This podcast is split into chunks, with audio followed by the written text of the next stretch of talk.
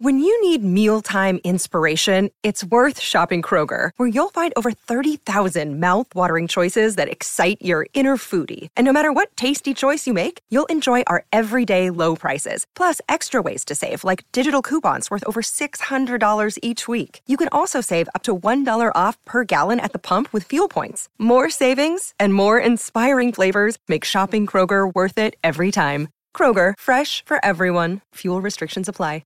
Another day is here, and you're ready for it. What to wear? Check. Breakfast, lunch, and dinner? Check. Planning for what's next and how to save for it? That's where Bank of America can help. For your financial to dos, Bank of America has experts ready to help get you closer to your goals. Get started at one of our local financial centers or 24-7 in our mobile banking app. Find a location near you at bankofamerica.com slash talk to us. What would you like the power to do?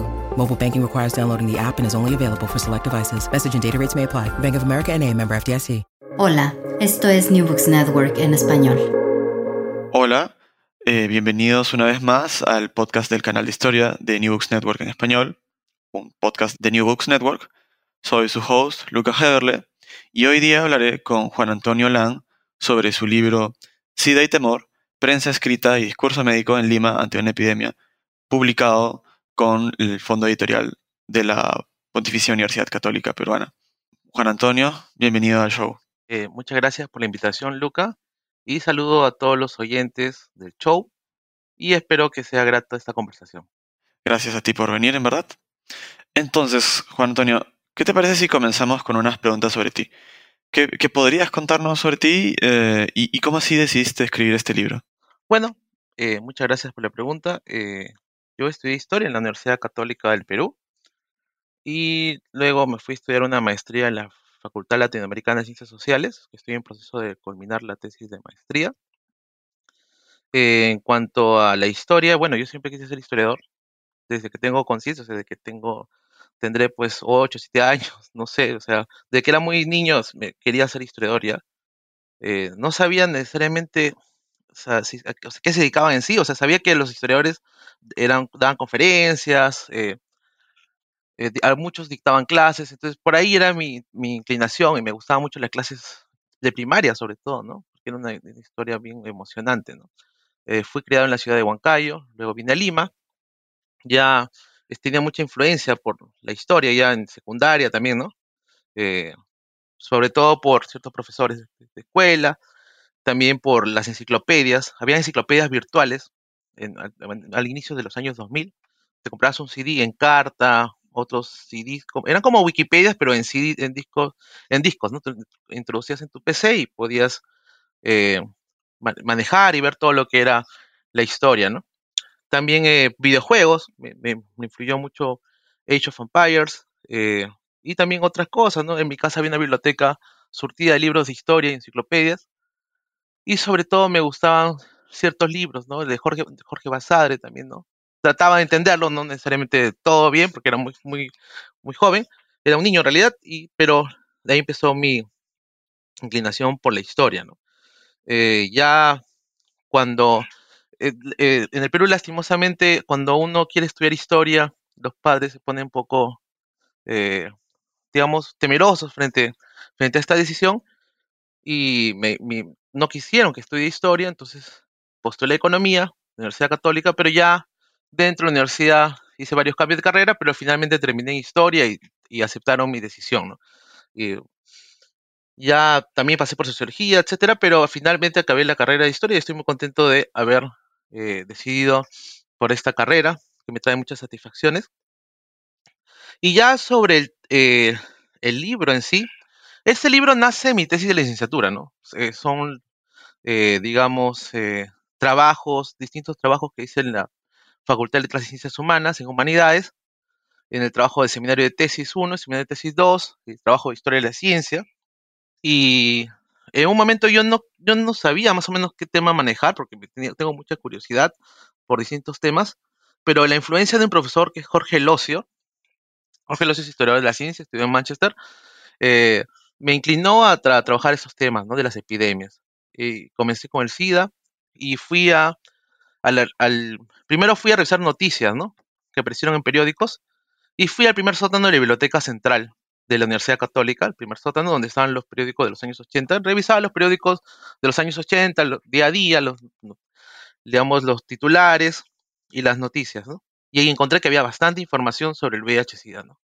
Entonces, como me pasé, digamos, unos cuatro, cuatro o cinco meses revisando esos periódicos, tenían seleccionadas bastantes fuentes y decidí eh, esquematizarlo y proponerlo como tesis. Ya luego eh, fui al archivo de la Universidad Cayetano Heredia, a la biblioteca de la Cayetano Heredia y al archivo histórico Río Agüero, donde encontré otras fuentes primarias de suma importancia. Mi tesis salió publicada como sobresaliente y ganó dos premios y por ahí una vez fue una de las razones que fue publicada como libro. Este libro que, del que vamos a hablar es una versión abreviada de mi tesis de licenciatura que fue publicada, que fue, digamos, digamos, defendida el 2019, ¿no? En abril del 2019. Entonces, por ahí va la historia del libro, ¿no? Es, comenzó como una tesis y que se transformó en un libro, sobre todo, más de divulgación, ¿no? Por el formato que le ha dado la Universidad Católica. Bueno, entonces, en otras palabras, qué bueno que te hayas decidido por historia, porque creo que es un trabajo que bastante informativo, como tú dices, ¿no? Bastante divulgativo. Eh, graciosamente también un comentario breve. Eh, parte del motivo por el que yo me intereso en historia también se debe a algunos videojuegos, aunque en mi caso no es Age of Empires, sino es eh, Assassin's Creed. ¿Te suena la, claro, la saga? Ya es en gran parte por esa saga. bueno, entonces, al principio del libro compartes una reflexión de, Marcos Cueto, que es un, conocido este, historiador médico peruano, ¿no? Sobre la utilidad de estudiar epidemias e historia médica en general ya que así se revela bastante información eh, oculta, por así decirlo, sobre la sociedad de la que estemos hablando. ¿De qué maneras y por qué es ventajoso estudiar historia médica? Bueno, eh, Marcos Cueto es un historiador, es uno de los historiadores más eh, importantes en América Latina sobre historia de la ciencia y mi trabajo se basa mucho en él, en sus planteamientos, sus reflexiones. Y en cuanto a las epidemias y cuán importante es estudiar epidemias y la salud también pública, la historia de la medicina, eh, nos brinda, es, nos brinda distintos, nos da luces para entender la sociedad en sí, ¿no? Aspectos que están ocultos en situaciones normales. Porque cuando hay momentos de críticos donde la, enfermedad perdura, donde hay epidemias, donde hay el flagelo de, de, la muerte, la guerra, eh, se puede decir que es un momento de crítico donde las subjetividades afloran, o muchas cosas que están latentes. Eh, por ejemplo, eh, hay muchos, pues, muchos, muchos temas de género, temas étnicos, que están soterrados y que aparecen, ¿no? como la discriminación, estigmatización o, culpabilizar a las víctimas, ¿no? A ciertos grupos poblacionales. ¿no? Entonces, en ese sentido, es una ventana para entender la sociedad de aquel entonces, ¿no? las sociedades en general. Y, y, no solamente es eso, sino porque la enfermedad influye en la cultura y la cultura influye en la enfermedad. ¿A qué me refiero con eso? Eh, generalmente le, en un momento de enfermedad eh, afloran, como dije, estas subjetividades, las subjetividades van construyendo culturalmente a la enfermedad. Se crean imágenes, representaciones sobre, los, sobre lo, lo acontecido y sobre el cuerpo. ¿no? Entonces es un es un momento importante para entender varios aspectos, no, no solamente sociales, culturales, también económicos, se puede decir, y políticos. Eh, por ejemplo, eh, e, económicos en el sentido de que hay un descenso poblacional, hay una crisis de, laboral, etcétera, pero políticos porque se ve eh, cómo el Estado trata de intervenir y trata de afrontarse la enfermedad y dar distintas medidas que pueden ser autoritarias o también medidas que pueden ser eh, eh, preventivas. Entonces, es, es, un momento que todos los aspectos económicos, sociales, culturales afloran. Por eso es importante estudiar la historia de la medicina, la historia de la salud, más allá del tema epidemiológico, más allá del tema biológico y, y también medioambiental, ¿no? Entonces, es un tema que nos da muchas aristas para entender la sociedad. Bueno, ahora con, con la reciente pandemia de COVID creo que eso es se ha vuelto un poco sentido común, ¿no? Pero probablemente si hubiésemos tenido esta entrevista hace un par de años, no necesariamente sonaría tan obvio. Y ahora me gustaría hacerte una pregunta sobre el... Sí, sobre un tema un poco más estrictamente médico, ¿no? Que es el, consenso médico sobre las formas en las que se contagia el VIH. ¿Cómo, cómo es que esto ocurre? Eh, una, una eh, respuesta frente a lo que me dijiste que es ahora obvio frente al COVID. En, eh, este libro fue escrito en 2019, justo previo al COVID. Entonces, muchos de los planteamientos o sea, no, no veníamos venir, venir una crisis así, ¿no? Entonces, eh, Marcos Cueto en ese sentido también era uno de los pioneros en, dar, digamos, respuestas sociales, ¿no? o, planteamientos, reflexiones sobre estos problemas sociales. Ahora, frente al tema médico que tú me preguntas, hay, digamos, un consenso, ¿no? Realmente los médicos, los científicos, afirman que el VIH-Sida se transmite a través de relaciones sexuales y en el, cuando hay intercambios fluidos a través, bueno, del sexo, y también eh, a partir de agujas, jeringas y, o inyecciones de, drogas y intercambios fluidos, ¿no? Como la sangre, la leche, el semen. Entonces es un intercambio, digamos, fluidos, ¿no? Pero ahí se transmite el VIH y después puede, puede aparecer el SIDA, que es, otro, es otro, es la complicación, ¿no? De todo, de todo el, virus. Pero ya el, el VIH, el, el VIH-Sida ya ya más o menos estaba rastreado desde finales del 19 e inicios del 20. Eh, sucede que los colonizadores belgas del Congo eh, dieron, a, dieron a, relucir que había estos, estos intercambios entre personas y, animales, ¿no? Entre la zoofilia y la zoonosis. Entonces, eh, y como se dio la colonización, se amplió la movilidad humana de aquel entonces en África y se, se fue como que se fue esparciendo el virus y la enfermedad poco a poco, ¿no? Pero ya en el siglo XX y los años 80 fue cuando esto, esto digamos, se, se vio de manera global, ¿no? Ya, ya, el, la enfermedad se transmitía y se esparcía por distintas latitudes, por ejemplo, a Europa, se iba a Estados Unidos, entonces había una mayor movilidad sobre el asunto, ¿no? Movilidad humana, ¿no? Que, que es propia de la globalización más, eh, más fuerte, ¿no? De los años 80. E, eso sería por ahí mi respuesta. Genial, ¿no? Y bueno, si es que no me estoy equivocando, el libro pues está organizado en tres capítulos y el primero trata sobre todo sobre eh, la propagación del VIH, eh, la respuesta pública eh, y demás en Estados Unidos, ¿no?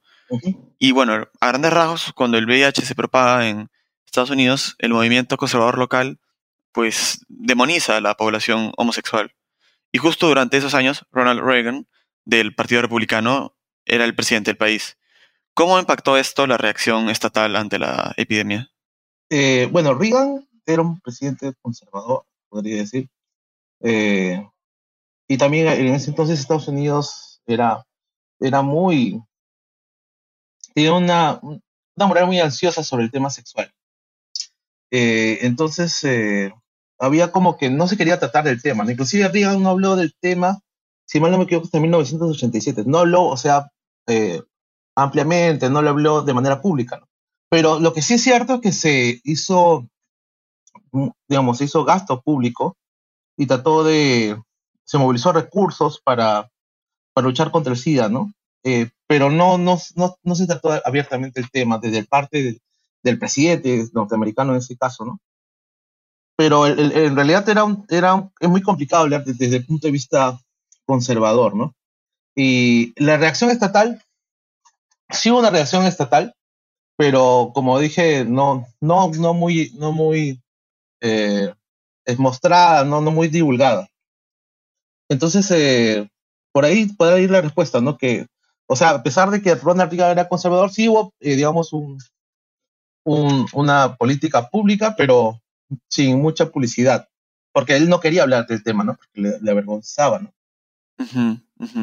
¿No? Y, y en cierta forma quizás es como que la, la respuesta estatal se debe a una necesidad de fuerza mayor, digamos, más que a una profunda preocupación por los, los ciudadanos eh, que estaban contagiados, ¿no? que se veían principalmente como homosexuales. Eso también es algo bien interesante, ¿no?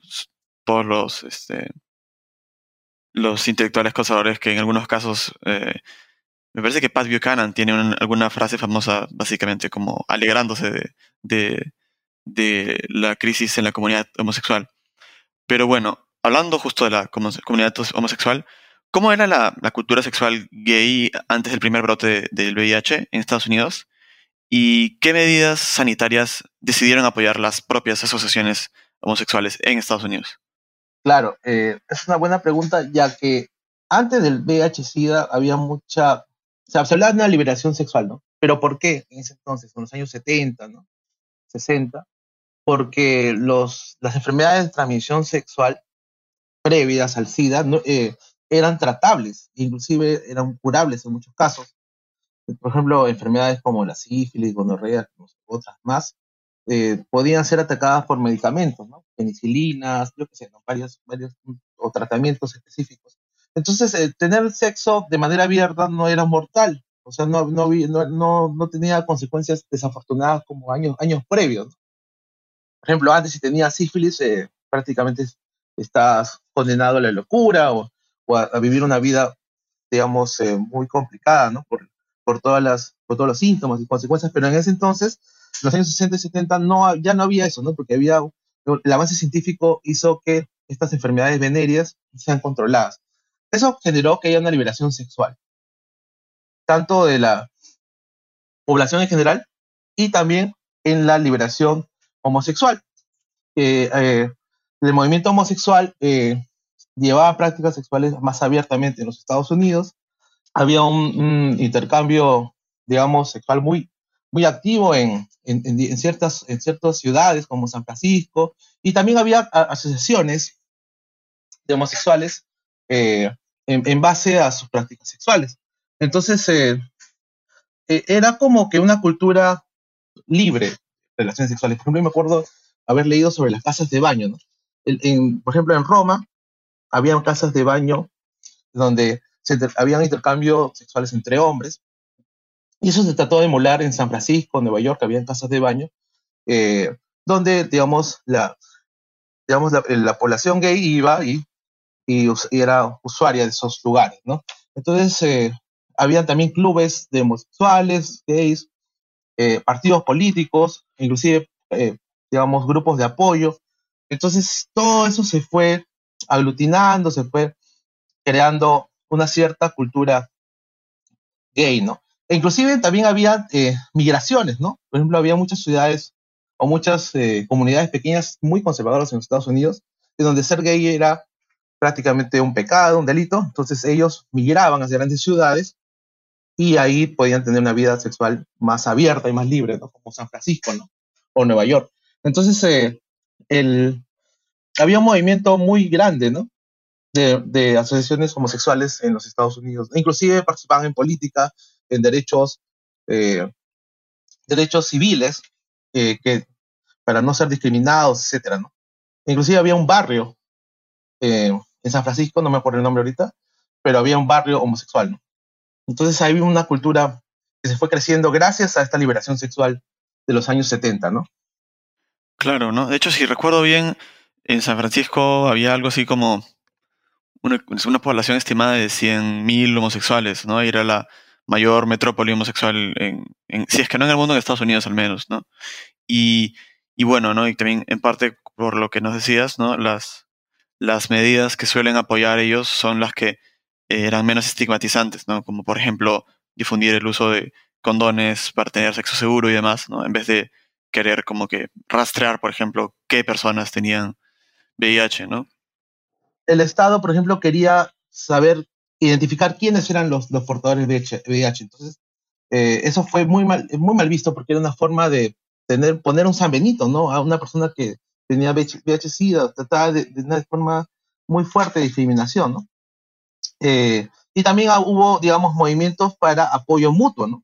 Hubo eh, hospitales autogestionados también, ¿no? Entonces, entonces había unos movimientos de solidaridad entre, entre, las personas con VIH y también las personas homosexuales, ¿no? Entonces eh, había una solidaridad y también había un trabajo del Estado también. Eso también no hay, no hay que negarlo. Tenían hospitales desde el centro, y centros de prevención estatales en los Estados Unidos. Sí, continúa, Lucas, disculpa que te haya. No, no, más bien, este, perfecto que, que, que añadas ahí esos detalles, ¿no? Y bueno, y digamos que a grandes rasgos eso es como cómo estos eventos se desarrollan en Estados Unidos. Y ahora me gustaría pues pasar a hablar del Perú. Entonces, si te parece bien, cuéntanos quién fue Raúl Patruco Puig y qué rol jugó cuando el virus no, del VIH este, llegó al Perú. Claro, eh, muchas gracias por la pregunta. Raúl Patruco era un, argentino, prácticamente peruano, porque vino desde muy, muy pequeño, vino en la, primaria para realizar y realizó la secundaria acá, y estudió la primera promoción de la Universidad Cayetano Heredia. Él estudió la primera promoción de medicina y era un experto en inmunología y, en enfermedades de altura. Él se fue a estudiar a John Hopkins y ahí se especializó y, fue, y tuvo redes internacionales para poder abordar distintas enfermedades y tratamientos epidemiológicos. Él era la persona, una de las personas más respetadas en su rubro y, en, la, en, la, ciencia de aquel entonces.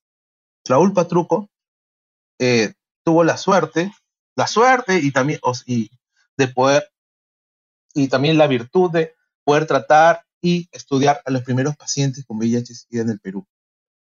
Raúl Patruco eh, estudió y hizo, eh, digamos, eh, diagnósticos médicos sobre el primer paciente en 1983. El primer paciente vino de Estados Unidos, era una persona homosexual que vivió muchos años allá y vino a, digamos, a tratarse acá ya sus últimos días de vida. Y la Universidad Cayetano Heredia fue el centro de estudios, o en la universidad donde se centralizó el, el, diagnóstico y el tratamiento del VIH-Sida del Perú. Raúl Patruco fue muy importante, pues no solamente era un médico que, digamos, realizaba tratamientos, trataba de mejorar la vida de los pacientes, sino que él también fue una suerte de divulgador de la ciencia. ¿En qué sentido? Él eh, iba a los programas de televisión, iba, tenía, digamos, muchas eh, entrevistas en los medios de prensa, en periódicos, radios, etcétera, y daba conferencias para informar los problemas que podía tener eh, o podía traer el VIH-Sida al Perú y que no era un problema solamente de homosexuales, sino que también podía expandirse al, digamos, a una mayor población, digamos, a la población heterosexual. Entonces él trataba de dar respuestas a, a, las interrogantes de la época, ¿no? Sobre esta enfermedad, que no se sabía mucho sobre esta epidemia, y él trató de, dar eh, informaciones sopesadas. Entonces, él es un personaje muy importante, lastimosamente falleció muy joven, si mal no me acuerdo, falleció a los 36 años, de un infarto en Trujillo. Él estaba siendo parte de una investigación amplia, e inclusive era parte de proyectos estatales y de comisiones sobre el VIH-Sida, pero falleció muy joven. De ahí ya siguieron la senda otros investigadores, pero él es el principal y el pionero. Entonces eh, es un personaje muy importante, aunque digamos estuvo, en la palestra pública muy pocos años, pero es de suma importancia para esta enfermedad en el Perú. Claro, claro, ¿no? Y de hecho, si, recuerdo bien, eh, no solamente muere joven, sino que muere antes de que eh, termine la, la preocupación masiva, digamos, ¿no? Se muere antes del 90, me parece, ¿no? Murió en el 87. Claro, claro, ¿no? Y bueno, ahora hablando, pues, sobre quizás de manera más concreta sobre el trabajo que hace Patruco y otros médicos, ¿cuál fue el perfil de los primeros casos confirmados? Y bueno, en contraste también, ¿cuáles fueron los grupos objeto de las intervenciones de la policía y los oficiales de salud? Claro, como yo dije, eh, como hace un momento, Patruco, eh, eh, digamos, estudió y trató a estos pacientes que por lo general en un, primer momento eran personas que habían viajado mucho, ¿no? Habían viajado a distintos países, sobre todo los Estados Unidos y Europa. Y habían tenido, digamos, distintas parejas sexuales en, esos, otros países, estas latitudes. Eh, pero el perfil, digamos, de los pacientes con VIH-Sida en los primeros años es que eran personas que se podrían decir que eran personas gays, pero sobre todo que eran de distintos acomodados de Lima, ¿no? Y étnicamente blancos o mestizos. Eso es lo que dicen los estudios médicos que, hay en la Cayetano Heredia, las tesis de Rojas, las tesis de Cáceres. Hay investigaciones de aquel entonces que pueden revisar en la biblioteca de la Universidad Cayetano Heredia. Y, entonces era, ese era como el perfil. En cambio, eh, los grupos objetos de intervenciones digamos, de la policía o de la, de la municipalidad, etcétera, fueron, por ejemplo, eh, personas que se dedicaban al, digamos, a la prostitución, al, al a, ejercer el trabajo sexual, sobre todo prostitutas, también travestis o transexuales.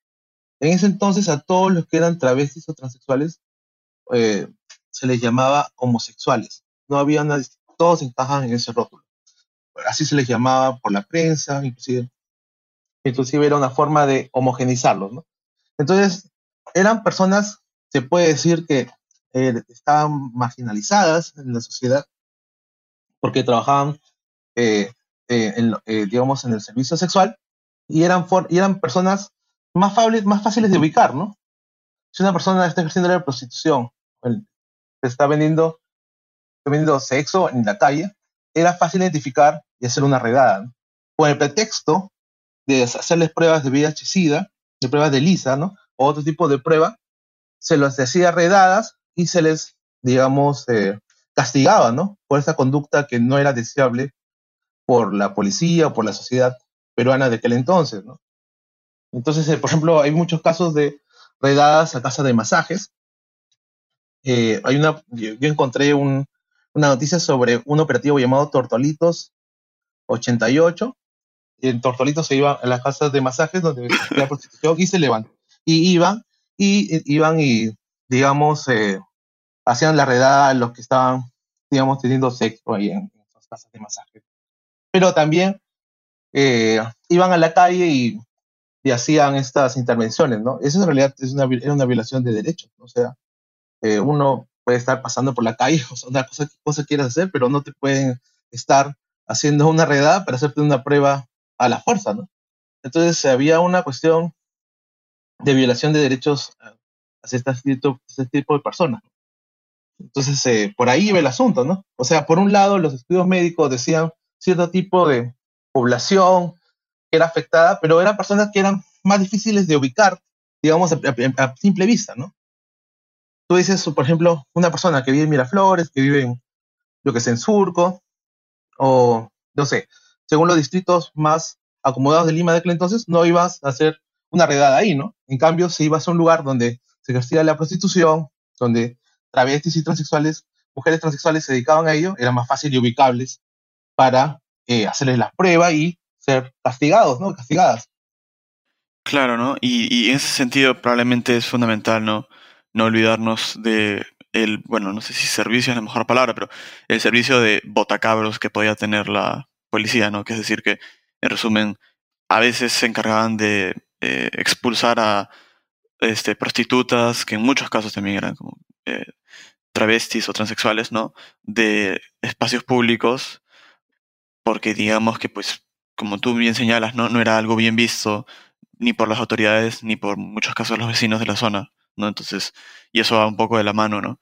Con, con estas redadas que nos menciona definitivamente, ¿no? Claro. Y ahora, quizás, si es que... Disculpe, ¿ibas a decir algo o...? No, no, sí. ok. Este, me gustaría que nos cuentes sobre cómo es que la prensa peruana reportó sobre la enfermedad, si fue quizás un poco sensacionalista, como uno podría esperarse, o, o si no, o no sé. Mira, la, prensa peruana en realidad a un inicio jalaba cables internacionales. ¿Qué me refiero con eso? O sea, copiaba noticias de, de, de apareció el VIH-Sida en tal país, no sé, en Estados Unidos, en Francia, y lo copiaba, ¿no? Un, un inicio era así. Los primeros años, yo que sé, 83 al 85, las noticias eran, solamente se copiaban de noticias internacionales. Pero ya a partir de la muerte de Rob Hudson, que era un actor muy conocido a nivel internacional de Hollywood, se, eh, eh, las noticias empezaron a aparecer exponencialmente. Eh, sobre, claro, a nivel internacional, pero poco a poco iban aterrizando sobre el Perú. ¿no? Apareció el primer caso peruano, entrevistas al doctor Patruco que nos dé su opinión. Entonces, pero también trataban de escandalizar, ¿no? El bien del apocalipsis, el apocalipsis digamos, el, último flagelo hacia la población es el SIDA, eh, la enfermedad del cáncer gay, o sea, trataban de hacer noticias muy sensacionalistas. Eh, e inclusive, eh, me acuerdo de una noticia que era, digamos, muy fuerte, que era la de un señor que, digamos, fue retratado enfermo y fue asediado por la prensa, a pesar de que tenía VIH-Sida, era asediado y falleció, su, digamos, su, su, muerte fue más rápida porque vivía un estrés constante porque la prensa iba y les tomaba fotografías. es, no me acuerdo el nombre del señor, tampoco no es necesario decir su nombre, pero eh, era una forma de, digamos, de, de, asedio, ¿no? Hacia una persona que está, eh, estaba en, sus últimos días, ¿no? Y, y, empeorando su situación por el constante estrés. ¿no? Por ejemplo, otra noticia sensacionalista fue el, el, fue encontrado el primer paciente heterosexual con SIDA, ¿no? Es un estribador o un trabajador del Callao. Entonces, eh, y, trataban de hacerle un, trataban de mostrar cómo fue, cómo se contagió, querían preguntarle, entonces eran muy fuertes, ¿no? O sea, y inclusive le habían tomado, para retratar a una persona, tomaron fotografías a una persona que no tenía VIH-Sida y dijeron, acá hay un sidoso, ¿no? y trajeron la foto de una persona que estaba muy mal o estaba en un estado muy deteriorado y lo hacían pasar por VIH-Sida. Entonces trataban de hacer escándalo, ¿no? Y, y trataban de asustar a la población. Asustar no en momentos violentos, sino de generar miedo ¿no? Uh -huh. y sensacionalismo. Entonces eh, era muy preocupante. E inclusive el Estado le dijo a los medios de prensa que dejen ser sensacionalistas sobre ese tema. Le hizo una conferencia en el 88, ¿no? Y justo yo abordo, en el libro en la época en donde fue más sensacionalista la prensa, ¿no? Entonces, por eso que hay noticias así bien, bien escabrosas y noticias eh, muy sensacionalistas, ya, digo, vamos, perdón por repetir, pero eran noticias muy escandalosas y muy asustadoras a los temores, ¿no? Entonces, eh, por ese lado, la prensa eh, actuó mal, ¿no? Y también eh, incrementaban, eh, trataban de hacer escándalo de las declaraciones que daba Patruco y otros médicos, trataban de sobredimensionar, ¿no? A pesar de que los médicos eran sopesados, sus opiniones eran, se podría decir, más matizadas, ellos seleccionaban un fragmento, digamos, y y lo ponían como titular, ¿no?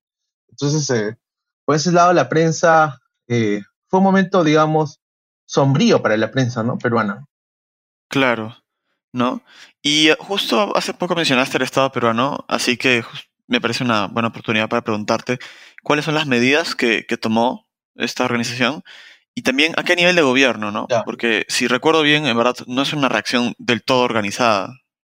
Claro, muy buena pregunta. O sea, el Estado creó, por ejemplo, comisiones técnicas en las que participaba Patruco, otros médicos y otros, eh, digamos, personajes de la época.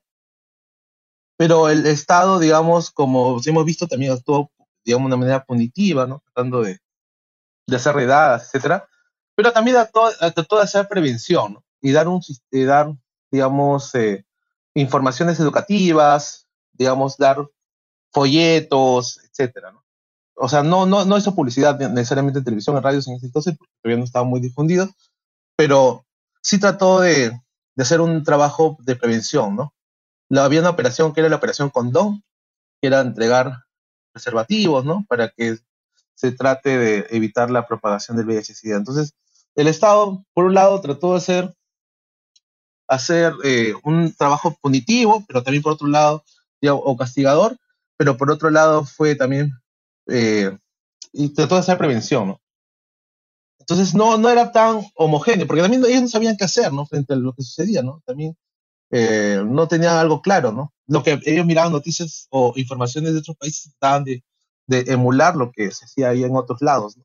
Por eso que en el libro primero hablo de los Estados Unidos, para que se vea el contraste, ¿no? Entre las dos situaciones, ¿no?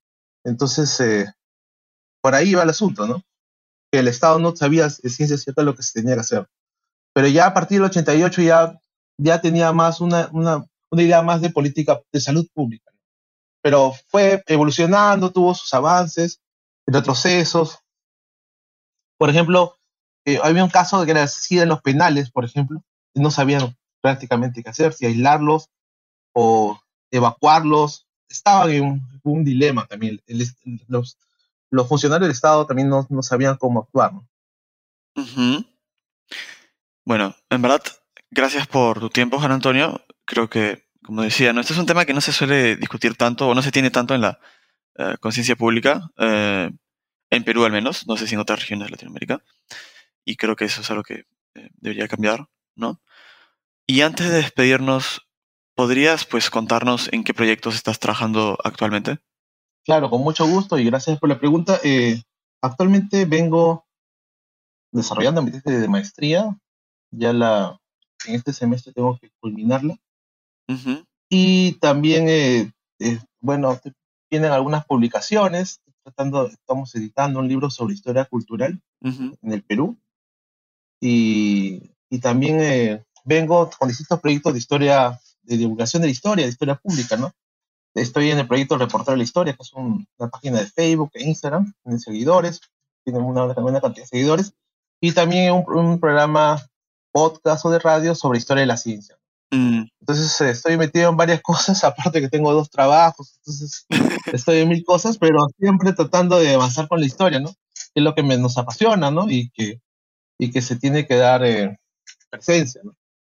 Y no dejar que la, la flama se apague, ¿no? Porque es algo que, que siempre me motiva y me da curiosidad y quiero seguir en el, en el camino académico, ¿no? Y de la historia, que siempre quise hacer. Genial. Ah, eso sí, antes de, antes de cortar, eh, si no es mucha indiscreción, ¿cuál es el tema de tu maestría? Bueno, yo sobre maestría estoy haciendo, eh, seguro muchos lo saben, sobre Juan Basilio Cortegana, era un héroe de la independencia, escribió 13 tomos, una historia general del Perú en 13 tomos. Él, esos 13 tomos, él muestra sus vivencias como participante de las, las batallas de Junín, Ayacucho y otras intervenciones bélicas, ¿no? Entonces, lo que ya voy a hacer es eh, una, un trabajo sobre la memoria y la historia general. Mm. Entonces, con esto trato de mostrar cómo los, los primeros años del Perú post-independiente, el uso de las memorias y la historia sirve para, eh, validarse políticamente, ¿no? Porque él hizo esas historias, esas memorias, para poder tener, digamos, beneficios estatales como ex veterano de guerra. Y eso es un asunto más de historia, historiografía y memoria, ¿no? Generalmente se dice que la, la ola memorial en Latinoamérica es en el siglo XX, luego de las dictaduras en latinoamericanas. Pero yo trato de mostrar que es desde los inicios de las repúblicas, luego de, las independencias latinoamericanas a partir de este personaje. Y, y, bueno, estoy tratando de hacer historiografía, que es el otro campo que me gusta mucho. Yo estoy especializado en historia de la ciencia, pero también en historia de la historia. Hmm. Entonces, eh, entonces voy a ir por ahí, ¿no? En esta maestría, ¿no? Ya a futuro sí quiero seguir haciendo historia de la ciencia. Genial. Bueno, entonces nuevamente gracias por tu tiempo, ¿no? Esta ha sido una entrevista con Juan Antonio Lan, autor de SIDA y Temor, prensa escrita y discurso médico en Lima ante una epidemia. Antes de terminar nuestra conversación, me gustaría recordar que el libro se llama SIDA y Temor, prensa escrita y discurso médico en Lima ante una epidemia y que fue publicado por el Fondo Editorial de la Pontificia Universidad Católica del Perú. Muchas gracias por escucharnos.